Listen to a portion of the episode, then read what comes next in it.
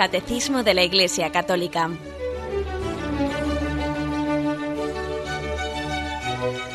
Un programa dirigido por Monseñor José Ignacio Munilla, Obispo de San Sebastián.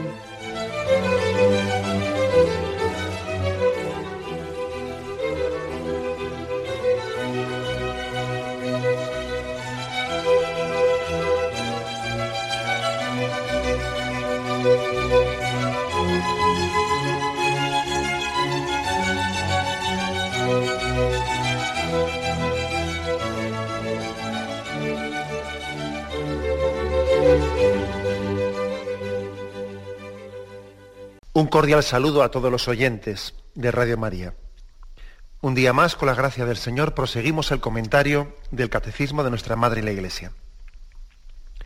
Estamos explicando, llevamos ya unos cuantos programas, explicando el sacramento del matrimonio. Dentro de él, hoy hay un apartado que podría sorprender, pero vamos, luego, vamos a explicar ahora por qué está aquí introducido, un apartado que dice la virginidad por el reino de Dios. Son tres puntos del 1618 al 1620. Digo que podría sorprender porque uno dice, bueno, pero no estamos explicando ahora el sacramento del matrimonio. ¿Por qué mete aquí el catecismo un inciso, una cuña sobre la virginidad por el reino de los cielos?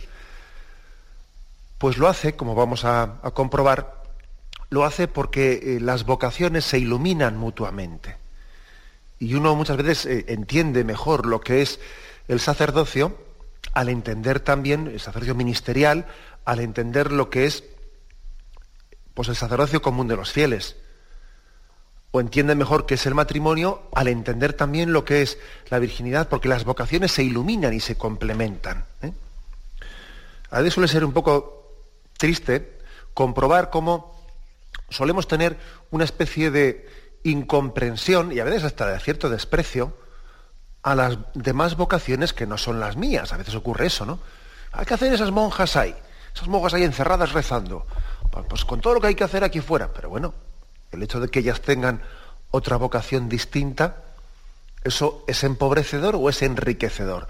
¿O es que te parece a ti que lo único que, que el cuerpo místico, que es la iglesia, solo necesita pues trabajadores en esa facción, en esa, en esa rama concreta en la que tú te afanas y en la que tú trabajas.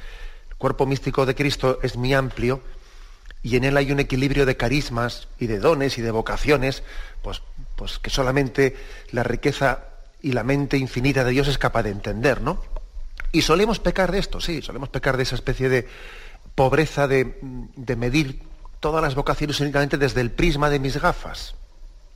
He puesto ese ejemplo, de que a veces se oye, ¿por qué hacen esas monjas ahí, ahí encerradas rezando? Y el otro dice, el otro igual, pues dice, yo entiendo esto, a mí lo de los misioneros me parece bien, pero estos otros que están aquí, y es muy triste, ¿no? A veces comprobar que podamos tener unas miradas tan cortas y que veamos las, y que veamos y juzguemos los carismas y las vocaciones no desde esa perspectiva divina, desde esa perspectiva sobrenatural en la que es el Espíritu Santo el que da las vocaciones, sino que lo estamos juzgando de tejas para abajo según yo comprendo, según a mí me parece, según mi juicio y razón y parecer. ¿eh? Que es muy triste no juzgar las cosas así, pero bueno. Bien, pues vamos a ello. El punto 1618 dice, Cristo es el centro de toda la vida cristiana. El vínculo con Él ocupa el primer lugar entre todos los demás vínculos familiares o sociales. Estamos aquí hablando de la importancia de la familia, de la importancia del matrimonio, y fijaros que en ese contexto en el que hemos, hemos ensalzado tanto la vocación para el amor con la que Dios creó al hombre y la mujer, la dejó escrita en la naturaleza humana, el Señor dejó inscrito en la naturaleza una especie de vocación mutua, ¿no? Vocación a, a ser una sola carne, Así los creó Dios. Ese fue el plan, el plan primogenio. Dios pensó en el hombre para la mujer y en la mujer para el hombre. Hemos ensalzado tanto, tanto, tanto eso, ¿no? Ahora, sin embargo, fijaros qué matiz importante se hace. Cristo es el centro de toda vida cristiana. El vínculo con Él, con Jesucristo, no con la mujer, no con mi esposo, con Él, ocupa el primer lugar entre todos los demás vínculos, familiares o sociales. Y eso, mm, eso fijaros que es importante, ¿eh? afirmar esto. Esto está encuadrando las cosas. Y entonces aquí, aquí vienen algunos textos evangélicos que nos dan un toque de atención sobre este aspecto. Es verdad que el matrimonio es muy, muy importante y que la familia es muy, muy importante, pero yo, yo no soy seguidor de mi esposo o de mi esposa o de mi hijo o de mi padre, no, yo soy seguidor de Jesucristo. ¿Mm? De Jesucristo. Lucas 14, 26 ¿eh? dice, si alguno viene donde mí y no es capaz de renunciar a su padre, a su madre, a su mujer, a sus hijos, a sus hermanos o a sus hermanas y hasta su propia vida, no puede ser discípulo mío. Fijaros qué orden de prioridades no pone Jesús. Otro texto se nos ofrece, Marcos 10, 28, 31. Pedro se puso a decirle, ya lo ves, nosotros lo hemos dejado todo y te hemos seguido. Jesús dijo, yo, te, yo os aseguro, nadie que haya dejado casa, hermanos, hermanas, padre, hijos o hacienda por mí y por el Evangelio, quedará sin recibir el ciento por uno. Ahora al presente casas, hermanos, hermanas, madres, hijos y hacienda, con persecuciones, y en el mundo venidero la vida eterna. Pero muchos primeros serán últimos y muchos últimos primeros. O sea que también ese texto habla de una prioridad de que el seguimiento a Jesucristo a uno le da mm, le tiene que constituir en tal prioridad que tiene que estar dispuesto incluso a otros grandes valores de la vida ser capaz de supeditarlos a ese seguimiento a Jesucristo. Incluso, eh, incluso el mismo amor humano, ¿eh? el mismo amor humano que es una vocación de Dios, ¿no? Eh, el mismo matrimonio, el mismo amor entre el, entre el, esposo y la esposa, tienen también que estar encuadrados dentro de, esta, de esta vocación en el seguimiento a Jesucristo. Para entender esto correctamente, se nos hace una referencia a un punto que todavía está por llegar, que explicaremos más despacio, pero que aunque sea, ahora lo aumentamos, que es el punto 2232. Y dice, los vínculos familiares, aunque son muy importantes, no son absolutos. Fijaros esta frase del catecismo que no se puede ser más preciso. ¿eh? Los vínculos familiares, aunque son muy importantes, no son absolutos a la par que el hijo crece hacia una madurez y autonomía humanas y espirituales, la vocación singular que viene de Dios se orienta con más claridad y fuerza. Los padres deben de respetar la llamada de Dios a sus hijos, deben de favorecer su seguimiento. Aquí se pone en práctica esa frase de Jesús, el que ama a su padre o a su madre más que a mí no es digno de mí, el que ama a su hijo, a su hija más que a mí no es digno de mí. La frase clave es esta. ¿eh? Los vínculos familiares, aunque son muy importantes, no son absolutos. Claro, y porque esto es así, pues por ejemplo, pues, eh, a, una, a un padre o a una madre hay que decirle, oye, está muy bien que tú ames mucho a tu hijo, a tu hija, pero tú no pretendas poseerle, porque ese hijo es para Dios. Y tú estás llamada, estás llamado a ayudar a tu hijo a que él comprenda qué es lo que Dios quiere de él, no lo que tú quieres de él, lo que Dios quiere de él. Y tienes que educarle, tienes que educarle no cómo complacerte a ti, sino en cómo complacerle a Dios. Porque, ojo, también se puede pecar por ser muy posesivo con los hijos, ¿eh? Puesto el caso de los hijos, o pongo el caso del marido o de la mujer, no ocurre a veces, ¿eh? ¿acaso no ocurre a veces que, pues que alguien quiere mucho a su hijo, a su hija, y de repente la hija le dice pues que ha recibido la vocación de, pues del Señor, de seguirle una, vida consagrada, igual de, entrar de religiosa de clausura, y los padres pues eh, ponen todo tipo de resistencias porque les parece que no, que la niña tiene que, hacer más ahora, que ahora lo que tiene que hacer es una carrera, que más tarde no sé qué, y todo tipo de problemas y obstáculos, porque, pero bueno, pero vamos a ver, pero es que acaso, es que acaso el seguimiento a Jesucristo no es lo prioritario, es que vamos a poner los vínculos familiares como absolutos. ¿Y dónde queda entonces esas frases de Jesús? El que no sea capaz de dejar padre, hermano, mujer e hijos por, por mí no es, no es digno de mí. Es que Jesús ensalzó tremendamente ¿no? Eh, los vínculos familiares, pero al mismo tiempo nos recordó que nosotros, la vocación que nos, mm, que nos configura es la de seguidores de Jesucristo. ¿Qué quiere decir cristiano? Cristiano quiere decir discípulo de Cristo. No decimos en el catecismo, ¿qué quiere decir cristiano? Cristiano quiere decir ser discípulo de mi padre, o ser discípulo de mi marido, o ser discípulo de mi mujer. No, no decimos eso. Decimos, cristiano es discípulo de Cristo. Y yo tengo que ser seguidor de Cristo. Es verdad que luego, dentro de una vocación concreta, pero soy seguidor de Jesucristo. Por eso esa frase, los vínculos familiares son muy importantes, pero no son absolutos. Aquí absoluto no hay más que Dios. Todo lo demás no es absoluto, es muy importante. ¿eh? El hecho de que no sea absoluto no es que no, decir que lo despreciemos, todo lo contrario. ¿Quién aprecia hoy en día, vamos a ver, quién defiende los vínculos familiares y el matrimonio más que la Iglesia en esta sociedad? Nadie. Absolutamente nadie. ¿Quién defiende más la estabilidad de la familia? ¿Quién defiende el principio de subsidiariedad con el, con el derecho de los, de los padres de educar a sus hijos? ¿Quién defiende la importancia de apostar por la familia, por la indisolubilidad de su unión? Pues, pues la, Iglesia. Vamos a ser claros. Lo defiende la Iglesia. Ahora, al mismo tiempo, al mismo tiempo decimos que los vínculos, familiares, con ser muy importantes, no son absolutos. ¿eh? Esta es la afirmación importante de este punto que estamos comentando. Bien, pues pues seguimos con este punto. Dice, desde los comienzos de la Iglesia ha habido hombres y, mujeres que han renunciado al gran bien del matrimonio para seguir al Cordero donde quiera que vaya.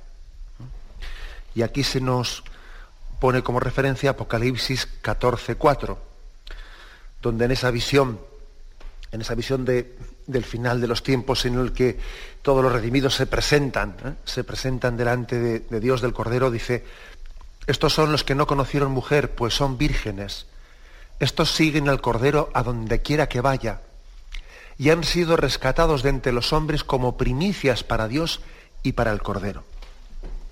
Bueno, pues aquí, aquí se da un paso más, porque si en el punto, si en, esos, eh, en ese comentario que hemos hecho antes, se les recordaba a los propios casados, padre y madre, esposo y esposa, hijos, etcétera, se les recordaba que incluso ellos mismos no tienen que entender que el absoluto es Dios, pues hasta tal punto el absoluto es Dios que algunas personas en concreto Dios les ha llamado de una manera directa con una vocación de total consagración a Dios sin la mediación del matrimonio, sin, ¿eh? sin esa mediación del matrimonio. Tal es así. Y entonces en Apocalipsis 14:4 se habla del coro de las vírgenes, de los vírgenes, pues como aquellos que fueron consagrados, ¿no? Pues directamente a Dios. Para ocuparse de las cosas del Señor, para tratar de agradarle. Aquí está el famoso texto este, el famoso texto de 1 Corintios 7, 31. Bueno, vamos a leerlo, porque es un texto que si no se, si no se interpreta bien, pues puede, puede parecer como que San Pablo está menospreciando el matrimonio, en absoluto es así. Pero es verdad que, hay que entenderlo en su contexto. Eh, está hablando San Pablo de esa llamada a, vivir en libertad, ¿no? Que los que disfrutan del mundo disfruten de él como si no disfrutasen. Los que tengan como si no tuviesen, los que posean como si no poseyesen. Y luego dice, los que tengan mujer como si no la tuviesen. Algunos suelen decir, algunos suelen poner en práctica este consejo de San Pablo de una manera eh, demasiado literal, eso de que los que tengan mujer como si no la tuviesen, porque parece que pasan totalmente de la mujer, eh, y entonces, bueno, pues perdonadme la bromita, ¿no? Perdonadme la broma, pero no hay que entender, no hay que entender esta frase de San Pablo en ese sentido. Los que tengan mujer, que la tengan como si no la tuviesen. Y entonces eh, aplicar esta frase como diciendo, yo vivo mi vida y mi mujer a sus cosas y yo las mías y paso totalmente de ella, ¿no? Bueno, pues perdonadme la broma, pero evidentemente no ese es el sentido de la frase de San Pablo. No ese es el sentido. Se refiere a lo siguiente, y, y sigo leyendo. Yo os quisiera libres de preocupaciones. El no casado se preocupa de las cosas del Señor, de cómo agradar al Señor. El casado se preocupa de las cosas del mundo, de cómo agradar a su mujer. Está por tanto dividido. La mujer no casada, lo mismo que la doncella, se preocupa de las cosas del Señor, de ser santa en el cuerpo y en el espíritu.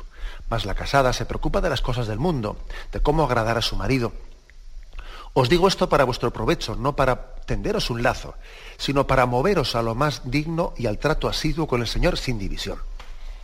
Bueno, vamos a ver, ese texto que podría un poco dar la impresión de que supone una especie de menosprecio o minusvaloración de, la vocación matrimonial, yo creo que debe ser interpretado de una manera, pues lógicamente integrada en todas las frases que dice la Sagrada Escritura, que son totalmente laudatorias del matrimonio y de la vocación al amor.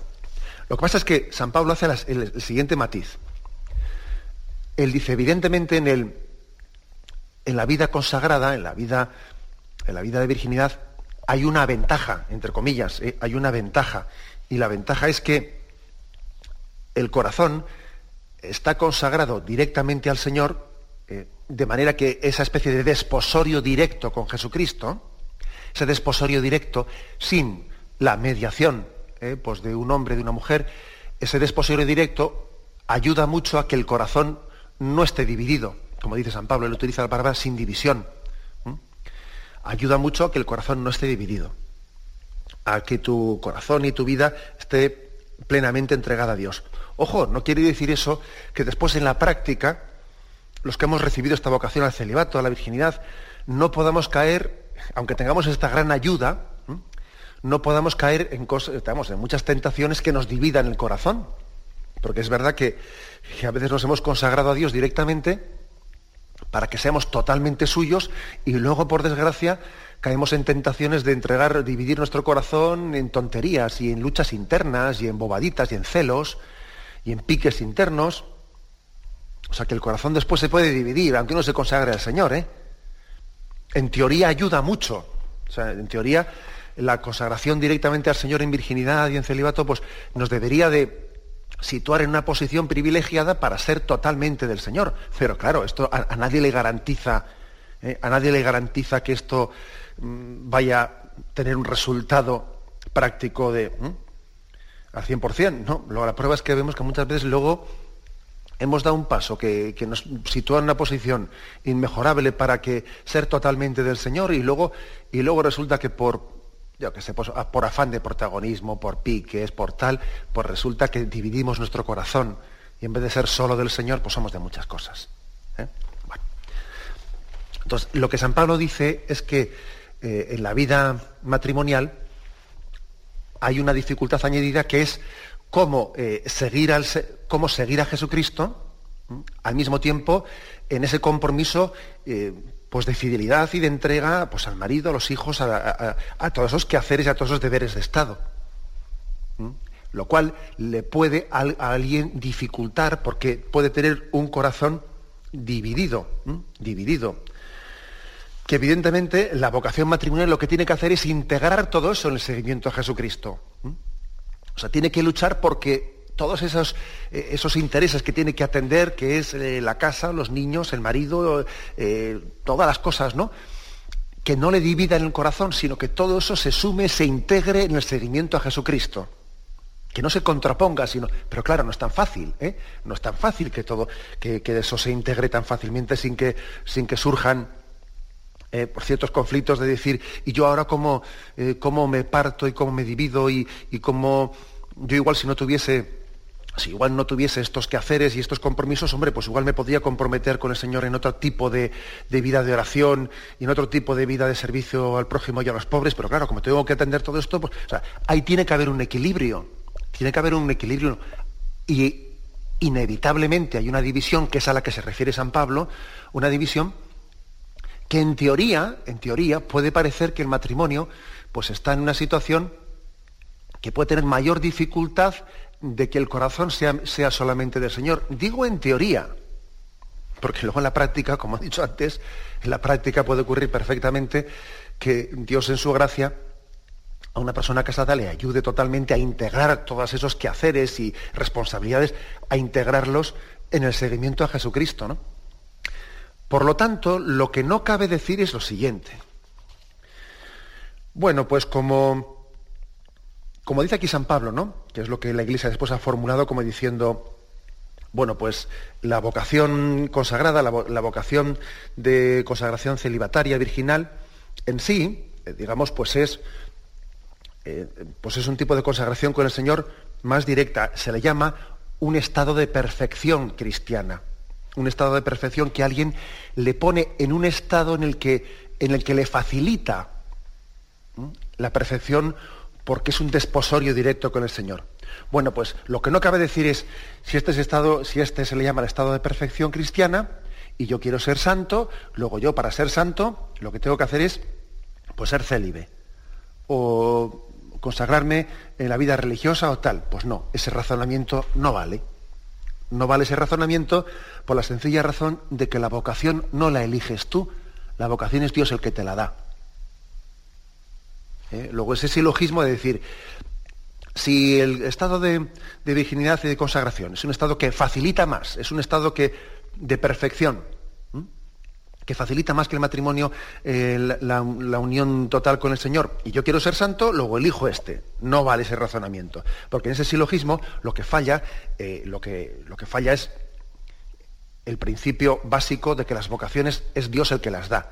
Y es mucho más fácil que una persona se santifique en el matrimonio, si esa es la vocación para la que, Dios ha pensado para él. Y si esa persona que, Dios le ha llamado al matrimonio, pues él se, empeña y se emperra, como se dice, ¿no? Pues en, ser religioso o religiosa va a ser un desgraciado y no, se va, y no se va a santificar.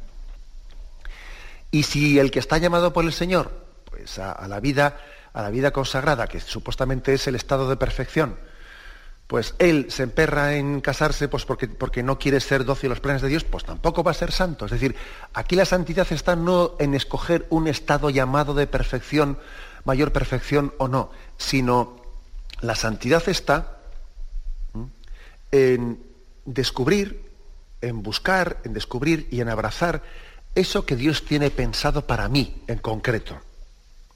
Para mí en concreto. Es muy importante ¿eh? que entendamos esto muy importante. Bueno, pues dicho esto, eh, dicho esto, vamos a hacer un momento de reflexión y continuaremos enseguida.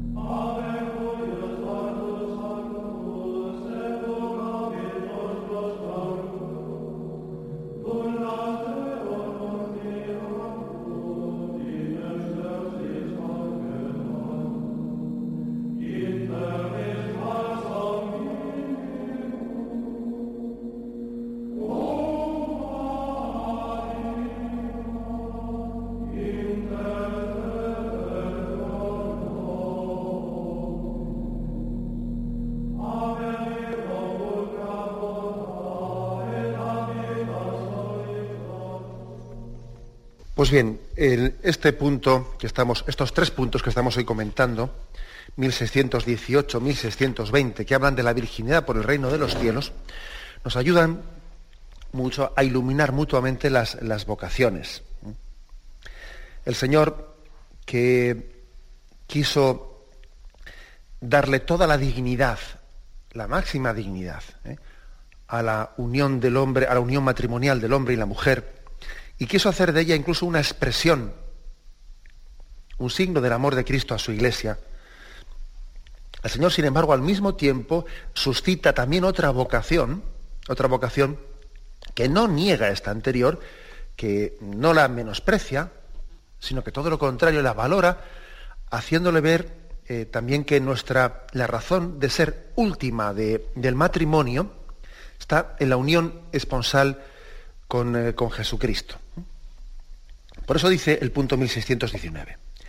La virginidad por el reino de los cielos es un desarrollo de la gracia bautismal, un signo poderoso de la preeminencia del vínculo con Cristo, de la ardiente espera de su retorno, un signo que recuerda también que el matrimonio es una realidad que manifiesta el carácter pasajero de este mundo. O sea que esta vocación concreta es como una, una especie de un llamado de atención. Es como un recordatorio al mundo de que el matrimonio no es eterno, el matrimonio es pasajero. Lo que es eterno es la unión con Dios. Por lo tanto, la vocación a la virginidad, la vocación al celibato, como queramos llamarla, esta vocación es como un, un recordatorio, es como un toque de atención, es como un introducir, un introducir en el tiempo lo que va a ser la vocación de todo el mundo en la eternidad. Es como un adelantar aquí lo que todos vamos a vivir allí. Así de claro, ¿eh? Así de claro. Es decir, la vocación a la virginidad es adelantar aquí lo que todos vamos a vivir allí. Allí todos estaremos consagrados plenamente y directamente al Señor. Allí todos formaremos parte de ese coro de ese coro de los que están totalmente consagrados a Dios y no tienen el corazón indiviso y están esponsalmente, totalmente unidos a Jesucristo. Allí no vamos a tener, para con el que en esta vida ha sido el esposo o la esposa, no vamos a tener ese grado de dependencia, de necesidad. Esto es un punto también pues, importante que conviene que, que lo, que lo maticemos, ¿no? Dice Marcos 12, 25, dice aquí el catecismo. Pues cuando resuciten de entre los muertos, ni ellos tomarán mujer ni ellas marido, sino que serán como ángeles en los cielos. ¿Os acordáis de este texto? Eh? A propósito de esa, de, esa, polémica que le presentan a Jesús, ¿de cuál de ellos será mujer, esposa, el, siguiente mundo? Eh, porque ha tenido siete maridos. Y entonces, ¿cuál de ellos, de cuál de ellos va a ser esposa? Y entonces Jesús le dice, estáis totalmente equivocados, en la otra vida no, habrá marido ni mujer, sino que todos serán como ángeles. Pues cuando resuciten de entre los muertos, ni ellos tomarán mujer ni ellos marido, sino que serán como ángeles en los cielos. Bueno, creo que es importante hacer un matiz, porque muchas personas escuchan esta frase, y a mí con frecuencia se me han acercado algunas personas, pues a veces viudas o no viudas, pero personas que se les hace un poco incomprensible, incomprensible la felicidad eterna sin su marido, sin su mujer. Esto con frecuencia ocurre, ¿no? Y bueno, pues yo creo que es normal que, les cueste imaginarse eso. ¿Por qué? Porque también tienen ellos una cierta incapacidad, porque de alguna manera están ellos imaginando la felicidad desde su felicidad actual. Entonces, claro, es difícil, si uno está mirando con unas gafas de color verde, pues todo lo ve verde. ¿eh? Pero en el fondo es su mirada, ¿no? La que, la que es la que le impide conocer y comprender el misterio global de Dios, porque todo lo ve desde sus afectos actuales, ¿no? Entonces le parece, o a una persona se acerca y, le dice, ¿no? Eh, o sea, le dice a un sacerdote, bueno, yo es que este pasaje del Evangelio me cuesta entenderlo porque yo en la otra vida, yo ser plenamente feliz, sin mi esposo, sin mi esposa, bueno, en primer lugar, aquí no dice el pasaje sin el esposo o sin la esposa. Lo que dice es que allí serán como ángeles. Lo que dice es que allí no lo tomarán como marido o como mujer.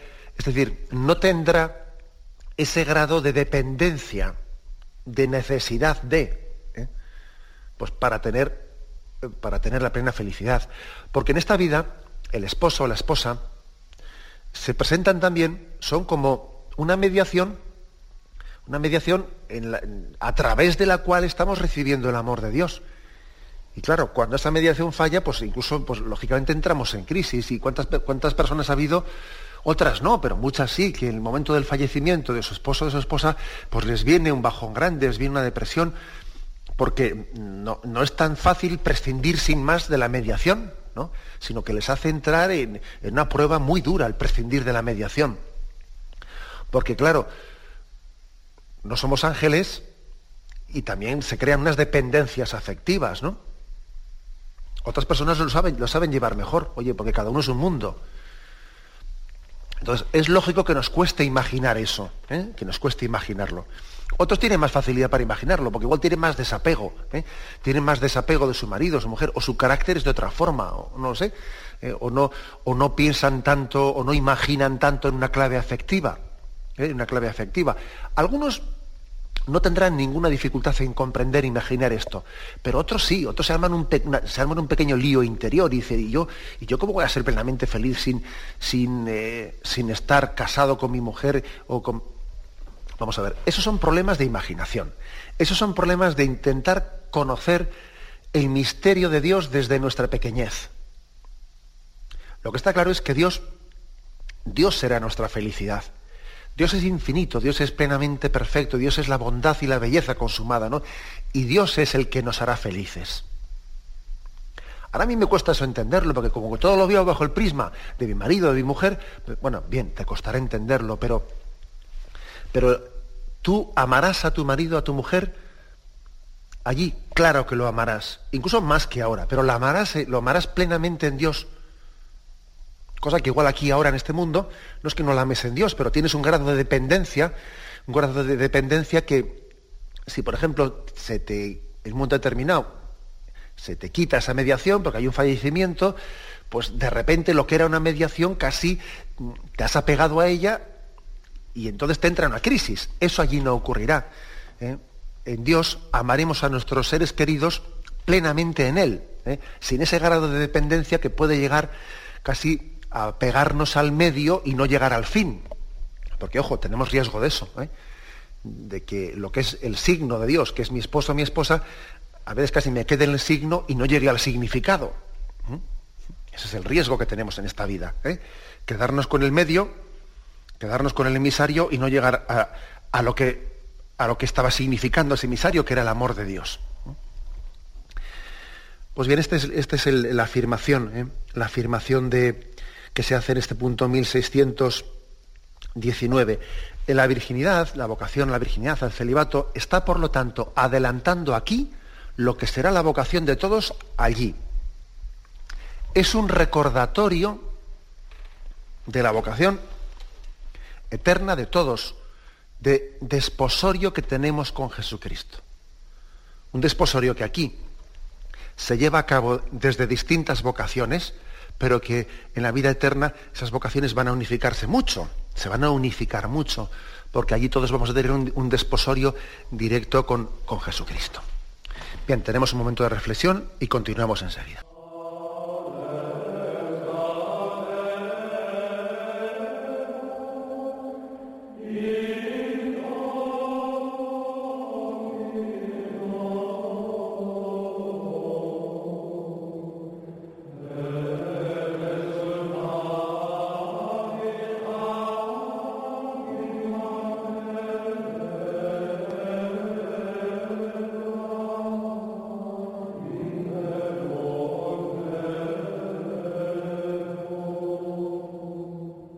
Continuamos en este programa del Catecismo de la Iglesia Católica. Continuamos explicando este apartado, este apartado que tiene como título La virginidad por el reino de, los, de Dios. Un apartado dentro de la explicación del sacramento del matrimonio. Decía yo al principio que puede sorprender que hablando del sacramento del matrimonio se haya introducido estos tres puntos sobre la virginidad por el reino de los cielos. Y el motivo de por qué se ha introducido aquí se nos da en este punto 1620. Estas dos realidades, el sacramento del matrimonio y la virginidad por el reino de Dios, vienen del mismo Señor. Es Él quien les da sentido y les concede la gracia indispensable para vivirlos conforme a su voluntad. La estima de la virginidad por el reino y el sentido cristiano del matrimonio son inseparables y se apoyan mutuamente.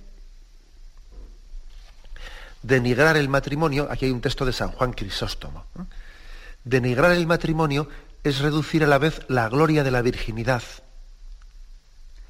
Elogiarlo es realizar a la vez la admiración que corresponde a la virginidad. Bueno, comenzando por, el, por esta cita de San Juan Crisóstomo, que ya os, he dicho más de una vez que una de las joyas mayores de este catecismo es las citas de los santos padres que nos trae a nuestra consideración. Son una, son una joya auténtica. Y además, como nosotros estamos pues bastante alejados, ¿no? Y tenemos mucha dificultad para poder acudir directamente a las fuentes y leer a los padres de la Iglesia, que si San Irineo, eh, yo qué sé, San Agustín, etcétera, nos cuesta porque no es tan fácil, ¿no? Ni siempre están traducidas al castellano sus obras. El catecismo extrae, eh, hace un elenco de los mejores pasajes, ¿no? Y citas y nos los, nos los ofrece, ¿no? Aquí San Juan Crisóstomo dice, denigrar el matrimonio es reducir la gloria de la virginidad y, viceversa. ¿no?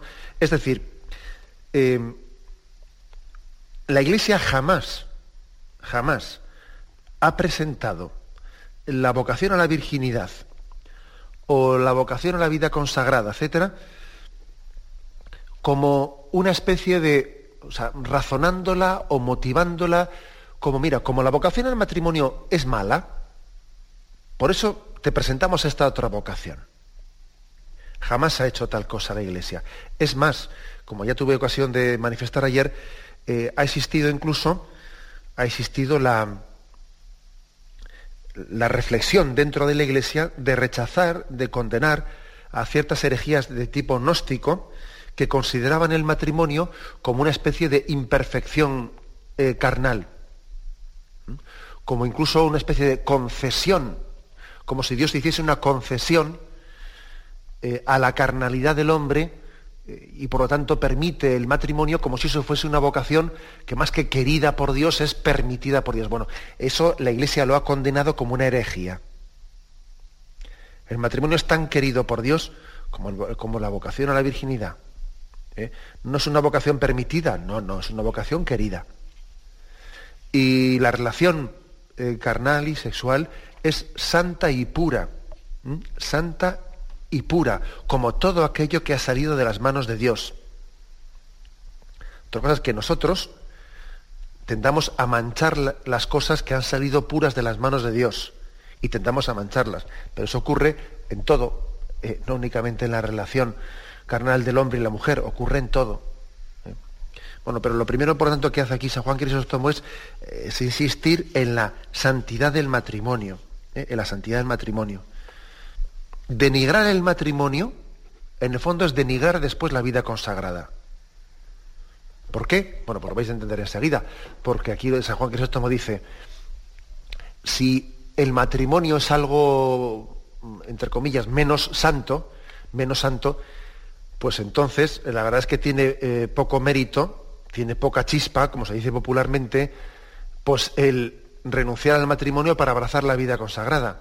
Porque renunciar a algo malo o, algo menos santo o algo de segunda, hombre, pues eso tiene poca gracia. Ahora, si el matrimonio es algo muy santo y es algo muy querido por Dios, entonces ciertamente al elogiar el matrimonio todavía le damos más sentido y le damos más dignidad a la vida consagrada, porque no dice, oye, que será la vida consagrada para que alguien, para abrazarla, renuncie al matrimonio que es algo tan santo y algo tan querido por Dios. Esto, esto es otro argumento distinto, ¿sabéis? Luego, ensalzar al matrimonio, en el fondo, es ensalzar la vida, a, la, vida consagrada.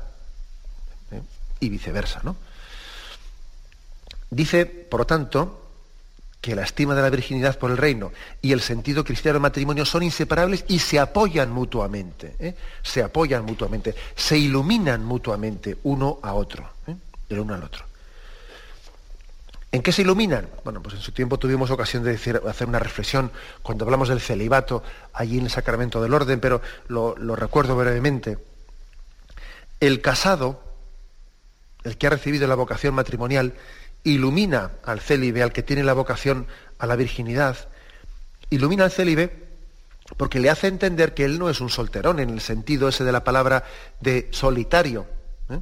que es solitario sino que el casado le está recordando al célibe que él, que, es, que, esa, que esa vocación, esa consagración virginal que él tiene, tiene que ser vivida en clave esponsal, en clave esponsal. Y que de esa, de esa vocación se tiene que derivar un sentido de paternidad y maternidad hacia muchos hijos, hacia muchos hijos. Porque nosotros los consagrados no estamos abrazando ¿no? esta vocación pues para, ser, entre comillas, como decía yo, solterón en el sentido, eh, que me perdonen los solteros, eh, que no estoy utilizando, eh, pues no estoy en absoluto queriendo minusvalorar su estado, sino estoy utilizando esa palabra a veces en el sentido irónico de solitario, como que hago mi vida a mi manera. Un, un consagrado no debe de hacer su vida a su manera, sino que él, el casado, le está recordando continuamente con su vida que él tiene que vivir su vocación célibe en clave esponsal, ¿eh? en clave esponsal, y, con y muy abierto a la paternidad y a la maternidad que el Señor quiera suscitarle en su, en, su entrega apostólica. Paternidad y maternidad, pues que en tantas obras apostólicas se manifiesta. No es curioso que el pueblo de Dios haya tenido el census haya tenido el, olfato católico, si me permitís esta expresión, ¿no? haya tenido el olfato católico de llamarle a las religiosas muchas veces madres o padres a los sacerdotes. ¿no? Con eso el pueblo católico está percibiendo que hay una paternidad, o sea, que hay una maternidad, que hay una similitud, similitud entre la vida matrimonial, entre la vida de la familia y la vida consagrada. El pueblo de Dios lo percibe y por eso le llama padre, le llama madre porque entiende que esa persona está también siendo iluminada desde el matrimonio y que tiene una razón de ser esponsal hacia Jesucristo y de paternidad y maternidad hacia las personas que Dios disponga. ¿no? Bueno, pues si el casado ilumina al célibe, también el célibe ilumina al casado. La vocación celibataria ilumina la vocación matrimonial. Pues porque conforme a lo que hemos estado hoy diciendo, el matrimonio el célibe le está recordando al matrimonio que, mm, que su vocación no es eterna, que, que es transitoria, es transitoria, y que su vocación eterna está en la unión definitiva con el Señor. Y le está recordando que tú a quien sigues es a Jesucristo, no es a tu marido. ¿Eh? Que tú a quien sigues es a tu marido. Y que los vínculos familiares con ser muy importantes, no son absolutos. ¿eh? Y que puede llegar a ocurrir, puede llegar a ocurrir algún tipo de conflicto en el que uno tiene que ser fiel a Dios antes de ser fiel a los hombres. ¿eh? Que él tiene que seguir a Jesucristo por encima de todo. Por encima de todo. Luego también eso el célibe se lo está recordando al casado, a ese que tiene la vocación, la vocación matrimonial. Bien, pues esta es la enseñanza, ¿eh? la enseñanza que nos da estos tres puntos que tienen como título la virginidad por el reino de los cielos. Tenemos el tiempo cumplido. Me despido con la bendición de Dios Todopoderoso, Padre, Hijo y Espíritu Santo, descienda sobre vosotros. Alabado sea Jesucristo.